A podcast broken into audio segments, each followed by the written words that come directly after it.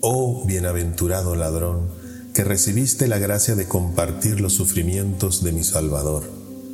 Junto a Jesús clavado en su cruz estabas tú, donde hubiera querido estar yo, pecador arrepentido y compasivo. Tu cabeza inclinada hacia el divino crucificado es también la imagen de la mía. La mayoría de los hombres han amado a Cristo en sus milagros y en su gloria, pero tú le has amado en su abandono, en sus dolores, en su agonía. Obténme a mí, que también soy ladrón, que a la hora de mi muerte reciba piedad y ternura, y que los últimos latidos de mi pobre corazón sean como el tuyo, en unión de amor con el de Cristo Jesús, muriendo por nosotros. Amén.